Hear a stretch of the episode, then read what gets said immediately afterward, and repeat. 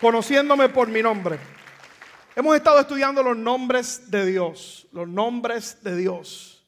Y hemos establecido de que, de que para cada situación que tenemos y que enfrentamos en nuestra vida, Dios tiene un nombre en particular.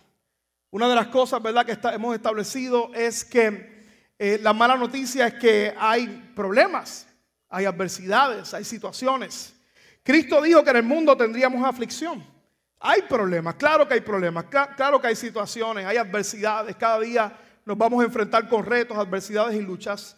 Pero la buena noticia es que Dios tiene un nombre para cada situación. Y una de las cosas que hemos establecido durante esta serie de mensajes es el hecho de que ha habido momentos en la historia de la humanidad donde Dios se ha presentado de una manera. Cuando hablamos del nombre, hablamos del carácter, hablamos, ¿verdad? Hablamos de, conocemos a la persona por el carácter, por lo que representa. Y así Dios desea que le podamos conocer. No se alabe el sabio en su sabiduría, ni el rico en su riqueza, ni el poderoso en su poder. Dice el libro de Jeremías, si algo hubiera de alabarse es entenderme y en conocerme que yo soy Jehová tu Dios. Hay más de 72 nombres en las escrituras, pero hemos compartido solamente algunos pocos. Hablamos acerca de Jehová Roy, el pastor Nelson magistralmente compartió la palabra que significa el Señor es mi pastor el gran yo soy, que habla acerca, ¿verdad?, de ese Dios personal que quiere revelarse a nuestra vida, Jehová Jireh, nuestro proveedor, y vimos cómo lo que significaba ese contexto de Abraham, Dios proveyó el cordero, y el cordero es Cristo Jesús, y en Cristo serían suplidas todas las necesidades de la humanidad. La semana pasada vimos Jehová Nisi, mi estandarte, y habla acerca, ¿verdad?, de que Dios es nuestra bandera de victoria ante las situaciones. Y hoy quiero cerrar en esta mañana hablando acerca de el Elión, el Elión, que significa el Dios altísimo. Y por supuesto vamos a ver el contexto en el cual Dios se revela a sí mismo de esta manera. El contexto, Génesis capítulo 14, el verso 1 al 16. Había un rey que se llamaba Kedorlaomer. Lo ensayé y por más que lo ensayé, no me sale natural. Kedorlaomer. Dios lo bendiga. No le pongas, por favor, un nombre así a tu hijo. Quedo, Dios mío, santo de la gloria. Estos nombres en la Biblia, Señor. Kedorlaomer. Este rey antes te doy un poco de contexto antes de ir al verso directo que quiero ministrarte en esta mañana. Este rey, Kedorlaomer, era el rey más dominante en el contexto de Abraham, en el tiempo que Abraham vivía. Él tenía montones de naciones que había subyugado, montones de naciones que había sometido bajo su dominio. Y en un momento dado, este, eh, las naciones que estaban sometidas se comenzaron a rebelar. Dijeron, ya no quiero estar sometido bajo este rey. Y se levantaron contra este rey. Y lo interesante, en el contexto de la historia, todas estas naciones perdieron. Todas las naciones perdieron. ¿Y qué pasó con Kedorlaomer? Por el contrario, lo que pasó fue un efecto contrario. Se armó de más valor y comenzó a conquistar a otros reyes, a otros reinos. Uno de esos reinos era el reino de Sodoma, este país Sodoma, que es conocido, ¿verdad?, por su maldad, pero decidió conquistar a Sodoma. Y cuando mira lo que está pasando en esta historia, en Sodoma vivía Lot, Lot, sobrino de Abraham. Usted conoce la historia, en un momento dado Abraham y Lot no podían estar juntos, se separan y, cada uno para su lado, Lot se fue para Sodoma. Y se llevó cautivo este rey a la gente de Sodoma, incluyendo a Lot. Uno de los que está, de los criados de la casa de Lot, logró escapar de esta escena, logró escapar de este momento y fue donde Abraham y le dijo, Abraham, tu sobrino Lot ha sido capturado. Y lo interesante es que Abraham, ¿verdad? Él se armó de valor y convocó a 318 18 personas nacidos en su casa.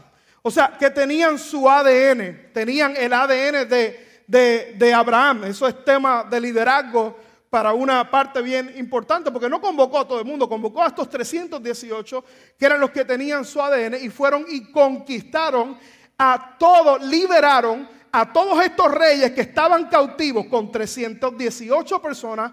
Fueron, eh, Abraham se armó de valor y liberó del rey Kedorlaomer a toda esta gente que estaba sometida, incluyendo a su sobrino Lot. ¿Me sigue todo el mundo en la historia?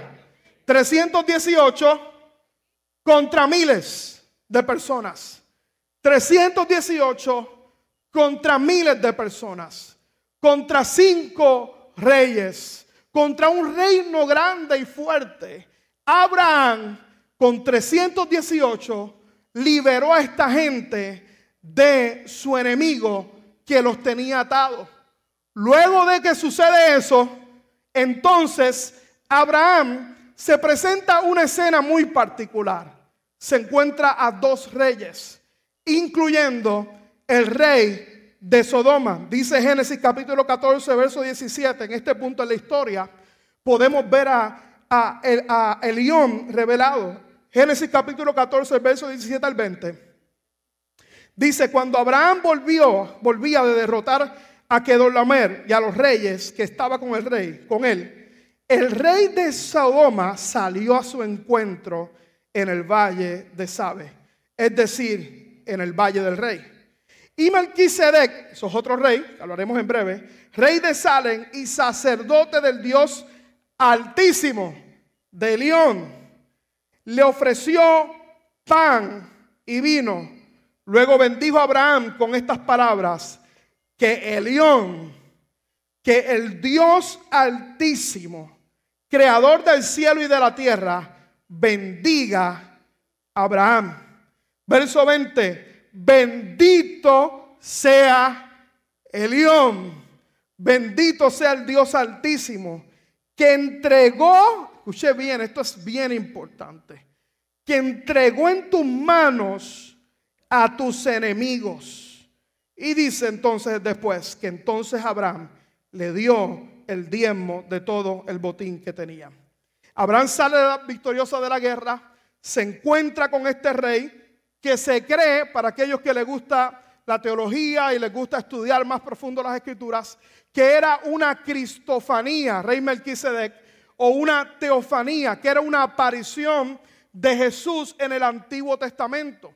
Cuando usted mira en el Antiguo Testamento, cuando hay una escena donde se presenta títulos como el ángel de Jehová o alguien, algún personaje en la Biblia le rinde adoración a alguien que aparece como un ángel, el ángel de Jehová, está hablando de una cristofanía o una teofanía en el Antiguo Testamento una aparición de Cristo Jesús.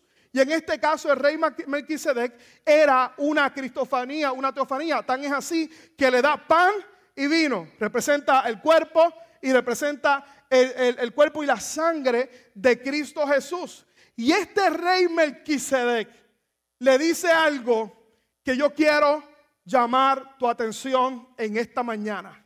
Y mi mensaje hoy no va a ser nada complicado. Nada complicado. Hoy yo quiero martillar algo bien fuerte en tu corazón, iglesia. Le recuerda unas una palabra a Abraham, este rey Melquisedec. Él le dice, en el contexto que enfrentó cinco reyes con 318 hombres, en ese contexto, este rey sacerdote Melquisedec le recuerda, hey, Abraham, fue el león, fue el Dios altísimo que te dio la victoria sobre tus enemigos. No fueron esos 318 que tú educaste bien, que eran hombres de guerra. Yo me imagino que estos 300 eran los 300 de la película 300, con abdominales fuertes como el pastor, guapos, elegantes, abusadores, esta gente estaba ready para la batalla. Esta gente, por algo los llamó. Por algo Abraham los llamó. Por algo Abraham le dijo, yo me llevo mis 318. Él dijo, no fueron esos 318. Melquisedec les recuerda, no fueron ellos, fue el Dios Altísimo. Fue el león quien te dio la victoria. ¿Alguien capta este mensaje en esta mañana? Fueron, fue el Dios Altísimo. Hoy quiero que conozcas Iglesia, quiero que conozcas y medites en el león, el Dios altísimo, el Dios que se resume o se revela, debo decir, se revela como nuestra fuente de victoria. Que se revela como nuestra fuente de victoria. El león se revela en esta escena como la fuente. No fue el ejército, no fue Abraham, no fueron los 318. El león se revela como nuestra fuente de victoria. Y hoy mi mensaje es muy simple y sencillo en esta mañana y lo resumo en esta declaración. Y aquellos que les gusta anotar o tirar una foto, tírenla en esta mañana porque aquí está encerrado en esta declaración el mensaje que quiero compartirte. La fuente de nuestra vida no son los recursos que podamos tener. La fuente de nuestra vida no son los recursos que podamos tener. No es las cosas que usualmente piensan que tú y yo dependemos. Dios es tu fuente. Todo lo demás es un recurso en nuestra vida. Y yo quiero explicar eso en el día de hoy. Dios es nuestra fuente. Diga conmigo, Dios es mi fuente. Vamos, diga conmigo, Dios es mi fuente. Todo lo demás es un recurso. Vamos, diga conmigo, Dios es mi fuente. Todo lo demás es un recurso. Melquisedec le dice, hey Abraham, no eran los 318. Elión es tu fuente. Los 318 fueron tus recursos para tener la victoria. Ahora la pregunta es, ¿qué es un recurso? Escuche bien, un recurso no es más que el medio que usa Dios para proporcionarte lo que necesitas o hacer lo que quiera hacer por medio de ti. Eso es un recurso. ¿Qué es un recurso en arroz y? Es el medio que Dios utiliza para proporcionarse lo que a ti te hace falta en la vida. Lo que tú necesitas es el medio que Dios utiliza, pero Dios sigue siendo la fuente. Dios sigue siendo la fuente que provee los recursos en nuestra vida. ¿Y por qué esto es importante, iglesia, para el mensaje de hoy? Para este cierre. Porque habrán ocasiones en nuestra vida que los recursos parecerán limitados. Escuche bien, habrán ocasiones que nuestros recursos van a parecer limitados. Pero cuando lleguen esos momentos, es que usted y yo tenemos que pensar en Dios como el león. A lo mejor los recursos son limitados, pero Dios sigue siendo la fuente en mi vida. Dios sigue siendo la fuente. Fue en el caso de Abraham con 318. Lo mismo pasó con Gedeón. ¿Alguien sabe la historia de Gedeón? En el libro de jueces capítulo 7, Gedeón va delante de Dios también, enfrentaba el ejército de Madián. Y el ejército de Madián también era un ejército de miles de personas. Y es interesante porque para ese tiempo Gedeón tenía un ejército, tenía una iglesia, tenía una congregación de 32 mil personas. Y usted sabe lo que pasó. Dios miró a Gedeón y le dijo, Gedeón, son muchos los que tienes. Si tú vas con estos 32 mil personas a la guerra, entonces tú vas a decir que fue el número que te dio la victoria y eso me va a robar la gloria a mí. Y le dijo, vas a hacer lo siguiente, tú vas a convocar a aquellos, vas a decir que aquellos que tienen miedo se vayan. Que aquellos que tienen miedo se vayan. ¿Y sabe qué? Se fueron 22 mil personas. De una congregación de 32 mil personas se quedó 10 mil personas, se quedó solamente los que son de Bahía Vida. Se quedaron allí. Y dijeron, podemos vencer. Dios es nuestra fuente. Pero ¿sabe qué? Con los 10 mil, Dios dijo, todavía son muchos. Todavía son muchos. Y le dijo, vas a hacer algo, Gedeón, vas a ir a las aguas. Y en las aguas tú vas a hacer algo, los vas a llevar allí. Y aquellos que se tiren al agua completamente de rodillas y empiecen a tragar agua, eso los vas a descartar. Y solamente te vas a quedar a aquellos que beban agua como lo lamen los perros. Van a estar cogiendo el agua, pero mirando al enemigo, mirando si alguien viene.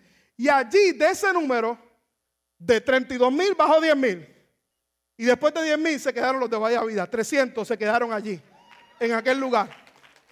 Y con esos 300 Gedeón fue a la guerra y derrotó a un ejército de miles de personas, de los madianitas, porque no es el recurso es la fuente, es Dios quien es la fuente. Y cuando Él está con nosotros, cuando usted y yo tenemos esa conciencia, a veces los recursos podrán parecer limitados, pero eso no limita lo que Dios quiere hacer con nosotros porque Él sigue siendo la fuente de nuestra vida.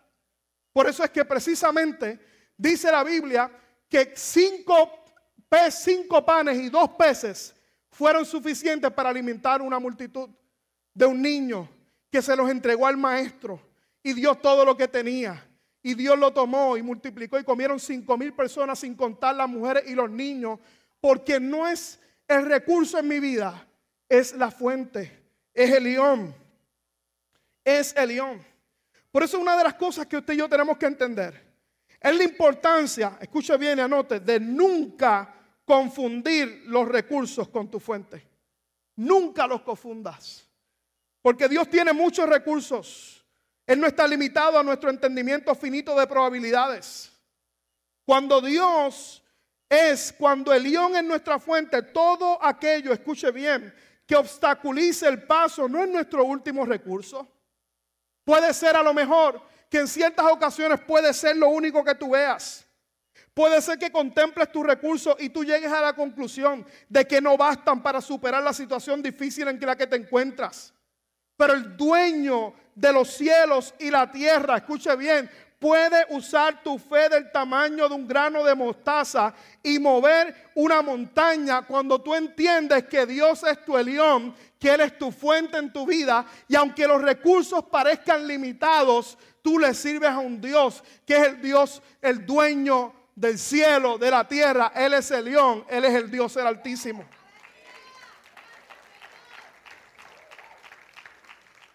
El problema es de muchos de nosotros es que mientras usted y yo pensemos que lo que vemos, lo que vemos dicta nuestro destino, lo que veas se va a convertir en tu ídolo, se va a convertir en tu león. Yo veo mucha gente en su caminar con Dios que mira los recursos, mira su trabajo, mira las oportunidades que tiene, mira las cosas a su alrededor y ellos lo que miran se convierte en su león. Cuando tú tienes que entender que no es tu león, es un recurso que Dios te da. ¿Qué significa eso? Que si ese recurso no está, Dios, el Elión, tiene mucho más recursos que nos puede dar a usted y a mí, porque Él sigue siendo la fuente. Tú captas el mensaje en esta mañana, captas el mensaje, Él es la fuente. Tu trabajo no es tu fuente. Tu jefe tampoco es tu fuente. Si te notifican de tu despido, escuche bien, y las cosas no salen como tú habías planeado, si no consigues ese ascenso que pensabas que eras tuyo, Dios tiene muchas nuevas oportunidades y recursos que darte porque Él es tu fuente. Nunca confundas los recursos con tu fuente. Es Dios el Elión. Lo que Melquisedec le dijo a Abraham, hey Abraham, no te confunda. Así decía mi amigo Miguelito. No te confunda, porque nos confundimos. Y cuando las cosas no salen como, como pensamos, entonces estamos, ay Dios mío, Señor. ¿Por qué tú pusiste tu vista en el recurso? Y no es la fuente. Entonces, ¿qué aprendemos de esta escena? Dios es el Dios altísimo. Hay recursos que parecen limitados, pero Él sigue siendo la fuente. Escucha bien, hay veces que confundimos el canal de nuestra provisión con la fuente de nuestra provisión. La Biblia nos dice que Dios es nuestro proveedor. No una compañía, no una empresa, no las circunstancias. De hecho, yo quiero decirles en esta mañana, iglesia, que si realmente tú te pones a pensar, si tú rastreas el pago que tú recibes, si tú recibes, la, si tú rastreas la recompensa, yo te garantizo que tú vas a rastrear y vas a llegar hasta el mismo trono de Dios supliéndote la necesidad que tú recibes constantemente. Si tú piensas en el día de hoy, yo tengo aquí arriba de mí una, una, eh, bocina que Jeffrey me chavó como por cinco meses para que comprara la iglesia, que cuesta como cuatro mil dólares. Gracias Jeffrey porque suena mucho mejor a la iglesia, ¿verdad que sí? Daré un fuerte aplauso a Jeffrey. Y ahorita me dijo, prepárate pastor que tengo más cosas que hay que comprar. Eh, Dios es el Altísimo. Él va a suplir. Pero si tú miras esta bocina que está aquí, esta bocina tiene, tú la ves ahí. Tú la ves, ¿verdad? Que suena bonita, que da, ¿verdad? Una mayor eh, sonido, mejor sonido a la iglesia. Pero esa bocina tiene un cable que va directamente a la fuente. ¿Quién está proveyendo el sonido? ¿La bocina por sí sola o es la fuente? ¿Quién es que recibe? ¿Qué es la bocina? Es un recurso de lo que origina la fuente. Escucha bien, siempre va a ser Dios, siempre va a ser la fuente, siempre el que te da la sabiduría, el que te da el trabajo, el que te da la inteligencia, el que te provee los medios, es el león, no son los 318. Es el león quien nos da la victoria a usted y a mí. Claro que debemos respetar a nuestro jefe, a nuestro cónyuge, a las circunstancias, no, debemos respetar, ¿verdad? Todo lo que hay a nuestro alrededor, a los médicos, ante escenarios, ¿verdad? Donde son difíciles de enfermedad. Tenemos que respetar las condiciones, reconocer autoridades, reconocer los recursos y medios que Dios pone a nuestra disposición, hacer lo que nos dice que hagamos. Todas esas cosas son importantes, pero siempre Dios va a ser la fuente. Él es el león, Él es el altísimo. Y Melquisedec se lo recordó al Señor. Se lo recordó a Abraham. Hace tiempo atrás escuchamos la historia, yo no sé si se acuerdan, varios años atrás, en el 2010 precisamente, que cayeron eh, atrapados 33 mineros en Chile. ¿Cuántos recuerdan esa, ese momento? Fue un momento bien difícil. Fue un momento sumamente difícil. Eh, fue un momento, imagínense estar 33 mineros, de pronto es, es, difícil por sí solo estar en una cueva metido por allí. Este, es difícil eso, ese escenario es complicado. Ahora imagínense que hay un derrumbe, que quedan atrapados, no hay espacio, no hay luz, hay calor, no pueden hacer sus necesidades. Estuvieron allí montones de tiempo, allí en ese momento, 17 días para ser específico, estuvieron allí. Pero ellos estando allí, ellos testifican Oye, sabemos algo, de que si va a haber alguna posibilidad de que nosotros salgamos de esta, la ayuda definitivamente va a tener que venir de arriba. Ellos van a tener que venir de arriba. Y allí comenzaron a orar, comenzaron a clamar a Dios, comenzaron a confiar. Ellos sabían que era de arriba que iba a venir su provisión, que era de arriba que iba a venir la ayuda. Al final salieron de ese lugar. Pero ellos entendieron el principio que también usted y yo tenemos que entender en nuestra vida. Y el principio es simple, solo tienes una fuente. Una de las peores cosas que podemos hacer es tratar los recursos como si fueran nuestra fuente. Pero Dios es el propietario, el altísimo por encima de todo, de modo que posee todo lo que hay en el cielo y en la tierra. Varios versos, Santiago capítulo 1, el verso 17. Miren lo que dice. Todo lo que es bueno y perfecto es un regalo que desciende a nosotros ¿De parte de quién? Vamos, ¿de parte de quién? De parte de nuestro Padre. Tal vez Dios va a usar recursos, pero ¿de dónde viene? Viene del cielo. Viene de León. Dice quien creó todas las luces de los cielos. Y Él nunca cambia ni varía como una sombra en movimiento. Primera de Timoteo capítulo 6, el verso 17. Dice, enséñale a los ricos de este mundo que no sean orgullosos, ni que confíen en su dinero, el cual es tan inestable. Y miren lo que dice, deberían depositar su confianza en Dios, que nos da qué? Nos da las cosas como, ay, ahí, ¿verdad? Un poquito ahí. Dios nos da las cosas como, en abundancia, para que las disfrutemos, que disfrutemos todo lo que necesitamos en nuestra vida. Gracias, Félix. Es Dios la fuente. Mateo capítulo 6, el verso 31 y 33 dice, así que no se preocupen por esto diciendo, ¿cómo viene la preocupación? ¿Cómo viene la ansiedad? Por lo que decimos, por lo que estamos confesando con nuestros labios, las quejas, porque ponemos nuestra vista en los recursos, no en la fuente. diciendo que qué comeremos, qué beberemos, qué ropa nos pondremos. Estas cosas dominan el pensamiento de los incrédulos, aquellos que no conocen al Señor. Pero su Padre Celestial ya conoce todas sus necesidades. ¿Qué dice la última parte del verso? Busquen primeramente el reino de Dios. ¿Qué dice ahí, iglesia? Esa versión, ¿qué dice? ¿Por encima de qué? ¿Cómo tenemos que buscar a Dios? Vamos, diga conmigo, voy a buscar a Dios. Vamos, diga conmigo, voy a buscar a Dios por encima de todo. No es que busque otras cosas, hay que trabajar, hay que producir, hay que ir al médico, hay que buscar ayuda, hay que buscar los consejeros, pero ¿cómo tengo que buscar a Dios? Por encima de todas esas cosas. Y entonces, dice la Biblia, entonces dice que Él nos dará todo lo que usted y yo necesitamos. Ese es nuestro mensaje y eso es lo que quiero inculcar en tu corazón en el día de hoy. Hoy nuestro mensaje es que tenemos que ir a la fuente.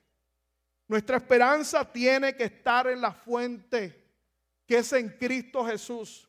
¿Sabes por qué en muchas ocasiones has estado defraudado? Porque está tu mente puesta en los recursos. Si tu mente está puesta en alguien, ese alguien te va a fallar.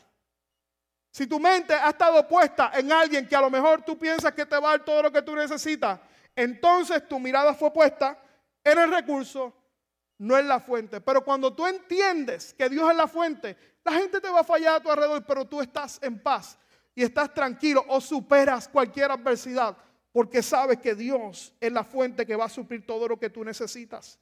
No es el recurso, es la fuente, no es el recurso, es la fuente, no es el recurso, es la fuente. Ayer yo meditaba en la noche a las una de la mañana, me desvelé. Y meditaba el día de hoy, hoy es 2 de julio, de hecho, hoy realmente se celebra, fue el día que se declaró la independencia de los Estados Unidos, fue el 4 de julio. Pero se celebra, eh, fue el 2 de julio, pero se celebra el 4. Celebramos, ¿verdad?, lo que es la independencia de los Estados Unidos. Y cuando tú estudias la historia, es interesante porque había un grupo de cinco hombres, le llamaban el grupo de los cinco. Este grupo de cinco entre ellos estaba Benjamin Franklin, John Adams, Thomas Jefferson. Esta gente redactaron el acta de declaración de independencia de Estados Unidos. Y cuando tú miras el contexto, la historia, eran hombres que lucharon con sangre por la libertad de la esclavitud, ¿verdad?, de Inglaterra, pero también lucharon con la fe. Eran hombres y mujeres de Dios. Eran hombres que reconocían a Dios como su fuente, doblaban sus rodillas y le pedían a Dios sabiduría para gobernar una nación. Si tú miras el primer presidente de los Estados Unidos, que fue eh, George Washington y era general del ejército en ese tiempo, él dijo lo siguiente, es imposible gobernar una nación sin Dios y sin una Biblia. Es imposible. Imagínense, esa era la fundación de esta nación. Era una fundación donde la gente sabía que existía el león, donde Dios proveía recursos, pero Dios era la fuente sobre todas las cosas. Es imposible gobernar una nación sin Dios y sin la Biblia y sin aplicar los principios de la palabra del Señor. Cuando usted estudia, ¿verdad? Nuestros jóvenes van a las escuelas y estudian lo que es el pledge, que dice, I pledge alliance. Perdónenme los, los gringos que están aquí, que son hispanos, que se creen gringos to the flag of the United States of America and to the repu republic for which it stands one nation. Vamos, ayúdame a predicar. ¿Qué dice ahí? One nation under God. Indivisible. With liberty and justice for all.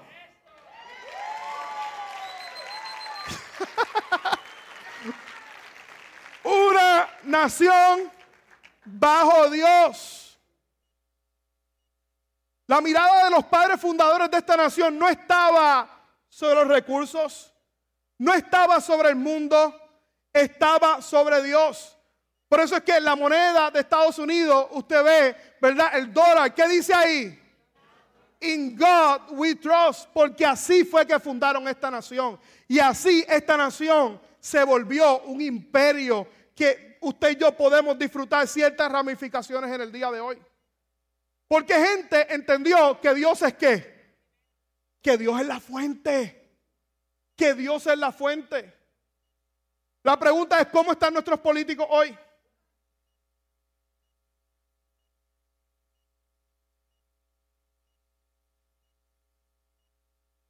¿Está gobernando la nación alguien que entiende que no se puede gobernar la nación sin Dios y una Biblia? Nuestros senadores, nuestros legisladores, siempre Dios tiene un remanente fiel, pero tú y yo sabemos hoy que esta nación se ha alejado muchísimo de los principios de Dios, que se han alejado del Elión, de ir tras otros dioses entendiendo que son sus recursos. Y yo no quiero brindar un mensaje fatalista, entonces, ¿quién va a hacer la diferencia en esta generación la iglesia del Señor. Hombres y mujeres que entiendan que en mi casa, en mi casa, Dios es la fuente. Diga conmigo, en mi casa, Dios es la fuente. Esos son los que van a, tener victoria. Aquellos que entiendan que no son los 318, que entiendan lo que Melquisedec le dijo a Abraham. Dios te dio la victoria. Dios es la fuente. Cuando tú entiendes estas cosas, tenemos que analizar entonces qué vamos a hacer con nuestra vida, qué vamos a hacer con nuestra casa, porque no tenemos los recursos, el control de los recursos en nuestra vida, no tenemos el control de las cosas, pero la esperanza de mi vida, la esperanza de esta nación, es gente que entienda que no son los 318, es el Dios altísimo, no son los recursos, es el león que nos da la victoria. Por eso mi mensaje hoy, nunca confunda los recursos con tu fuente. Dar un fuerte aplauso al Señor y ponte de pie en esta mañana. Vamos, esto es rápido ahí, esto es directo para el corazón. Ponte de pie en esta mañana mientras te digo la parte final del mensaje. Entonces, ¿qué tú tienes que entender en esta preciosa mañana? Escucha bien, porque aquí está la parte final del mensaje y es lo que quiero dejar en tu corazón en el día de hoy. ¿Qué tengo que entender? Que nunca debo situar las personas, lugares o circunstancias primero que Dios. Nunca. Nunca puedo ni debo situar a las personas, los lugares o las circunstancias por encima de Dios. Porque no son los recursos, es la fuente. No son los 318, es la fuente. Quiero cerrar con este verso. Más adelante del primer verso que le leí. Cuando sale Abraham, cuando sale Abraham y se encuentra con estos reyes, después más aparte tiene, tiene un momento aparte con el rey de Sodoma. Y mira lo que pasa, dice el verso 21. Entonces el rey de Sodoma dijo a Abraham, dame las personas y toma para ti los bienes. O sea, en otras palabras, ¿verdad? Dame las personas que tú conquistaste y yo te voy a enriquecer. Yo te voy a dar los bienes. Pero mira lo que le dijo a Abraham. Le dijo, y respondió Abraham al rey de Sodoma, he alzado mi mano a Jehová, Dios altísimo. Otra vez, alcé mi mano a León el Dios altísimo, creador de los cielos y de la tierra, que desde un hilo hasta una correa de calzado, miren lo que dice, nada, nada tomaré de todo lo que es tuyo, para que no digas, yo enriquecí a Abraham, excepto solamente lo que comieron los jóvenes y la parte de los varones que fueron conmigo, Aner, Escol y Mamre, los cuales tomaron su parte. Abraham miró a este rey y dijo, nada yo voy a tomar. Porque yo no voy a darle la gloria al recurso.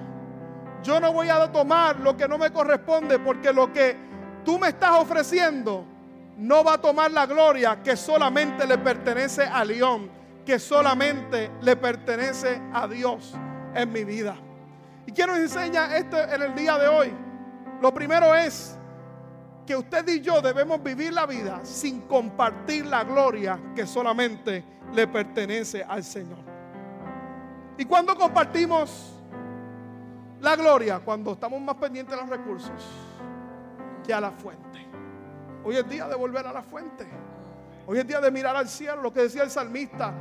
En medio de momentos de dificultad, alzaré mis ojos a los montes, de donde vendrá mi socorro. Mi socorro viene de Jehová que hizo los cielos y la tierra. Cuando tú entiendes eso, a lo mejor los recursos son limitados, a lo mejor faltan cosas a tu alrededor, pero es que Dios, Dios sigue siendo tu porción, Dios sigue siendo tu herencia, Dios sigue siendo tu oportuno socorro y Él tiene más recursos disponibles para ti. A lo mejor no es uno, pero hay una vía que Dios tiene para ti y es la vía que Dios realmente va a usar para bendecir tu vida de manera especial. Por eso es que Abraham dijo, no voy a tomar nada. La gloria le pertenece a León, le pertenece al Altísimo. Así que en esta mañana es tiempo hoy para cerrar este mensaje de volver a la fuente, de volver a la palabra, de mirar al Dios de los cielos. Y a lo mejor escuche bien, iglesia, vaya vida en este lugar. A lo mejor tú, este mensaje, ay, qué bonito el mensaje que tú vas a predicar, pero escúcheme bien, algún momento lo vas a necesitar. Y en esos momentos tienes que acordarte de estas palabras. No es el recurso, es la fuente. No es el recurso, es la fuente. Y la fuente es el Dios de los cielos. Es el Rey de Reyes y Señor de Señores. Yo quisiera, yo pudiera predicar más de este verso en el día de hoy, pero una cosa más te voy a decir. Este rey Melquisedec, si usted mira el libro de Hebreos, te das cuenta que en dos ocasiones se menciona. Y el, autor de los Hebreos revela quién era este Melquisedec, que era nuestro Señor Jesús. El Elión es nuestro Señor Jesús. Y mientras nos mantengamos mirándolo a Él, aunque no haya recursos, el león va a proveer, porque Él es la fuente. Él va a hacer lo que haga falta, que tú y yo necesitemos en nuestra vida. ¿Cuántos dicen amén en esta mañana? Esperamos que esta palabra haya sido de bendición para tu vida. Te invitamos a que te mantengas conectado con nuestra iglesia y ministerio a través de las redes sociales. Puedes buscarnos bajo Iglesia Bahía Vida y nuestra página de internet bahiavida.church, donde podrás encontrar mayor información y podrás acceder a contenido y encontrar los enlaces para continuar ayudándonos a llevar la palabra de Dios a través de tu generosidad. Finalmente, gracias por tus oraciones y te invitamos a que te mantengas conectado a la palabra de Dios a través de nuestra iglesia Bahía Vida. Bendiciones.